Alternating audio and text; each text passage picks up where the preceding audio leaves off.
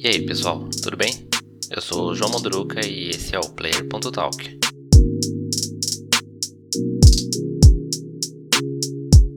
Nossa conversa de hoje, acredito que vai ser bem breve. A gente teve aí uma semana bem tranquila. Então, o primeiro assunto que eu queria destacar, só para comentar aqui, sobre o The Last of Us.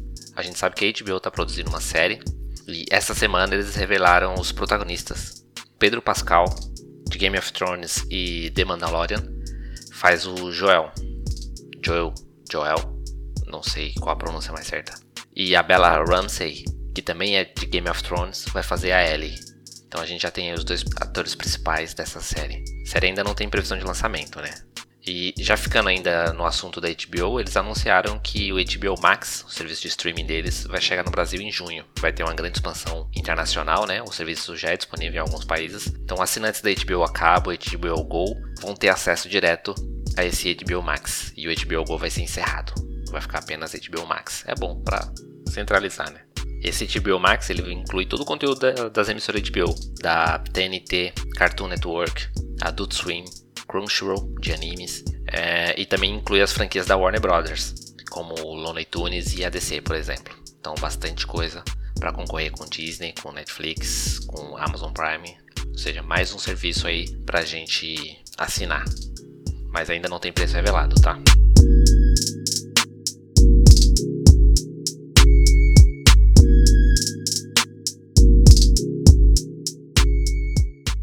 junho também chega Ratchet Clank Rift Apart, o novo jogo da série aí para PS5. A Insomniac Games revelou que o jogo será lançado dia 11 de junho.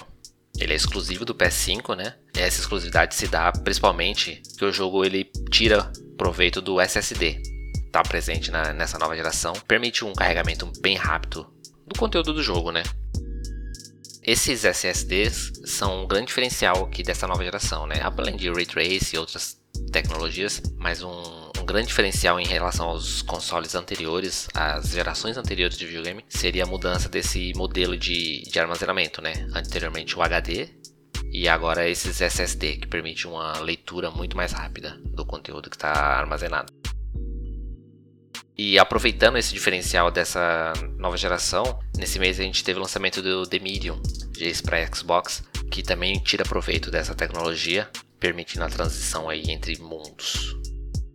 Esses SSDs permitem um tempo de load muito mais rápido, ou quase inexistentes, dentro dos jogos, né? Permite aos desenvolvedores aí pensar em novas dinâmicas para os jogos, né?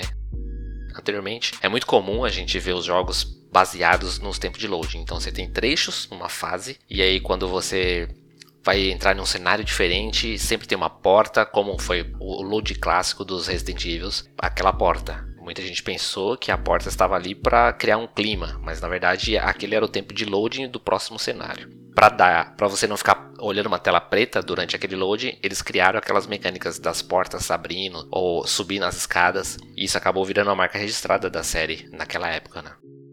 Ratchet Clank, por exemplo, que está saindo agora para PlayStation 5, a dinâmica do jogo vai permitir que você atravesse portais e vai mudando de diferentes dimensões. Então você atravessa um portal e já cai em uma dimensão diferente, com um cenário totalmente diferente daquele que você estava anteriormente. O The Medium ele tem dois mundos, o mundo real e o mundo espiritual. Então você pode ficar trocando de mundo instantaneamente.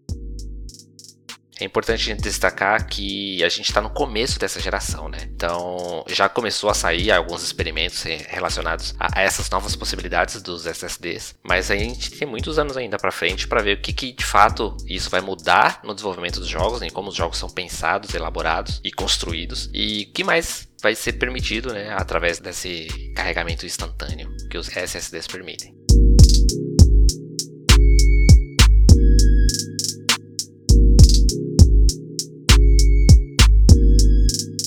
Para não perder o costume, um rumorzinho aqui, eu citei anteriormente que é, Red Dead Redemption, o primeiro, estava sendo pensado, estava sendo avaliado para ter um remaster, né, para chegar em um, um remaster antes de GTA 6 e saiu mais informações sobre esse rumor. Então, aparentemente a coisa está se esquentando e a gente pode de fato ver um, um remaster do Red Dead Redemption 1 em 2022. Claro, é a mesma história, mas aí deve ter algumas situações para linkar os dois jogos de uma forma mais dinâmica, mais próxima, né? A mecânica das armas que está no Red Dead Redemption 2 vai para esse remaster do primeiro.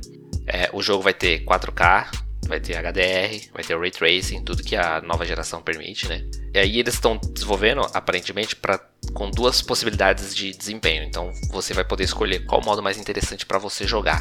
Modo fidelidade, que tem todo o trabalho gráfico bem elaborado, mas o jogo roda 30 FPS. Ou você pode escolher o modo performance, que aí ele dá uma reduzida em alguns efeitos e o jogo roda 60 FPS. E esse remaster deve sair então para PlayStation 5, Xbox Series X e Windows.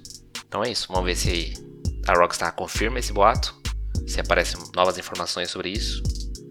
Qualquer coisa eu conto aqui.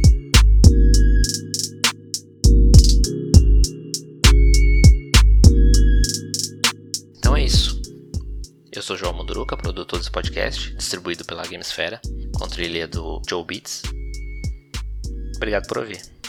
Até a próxima.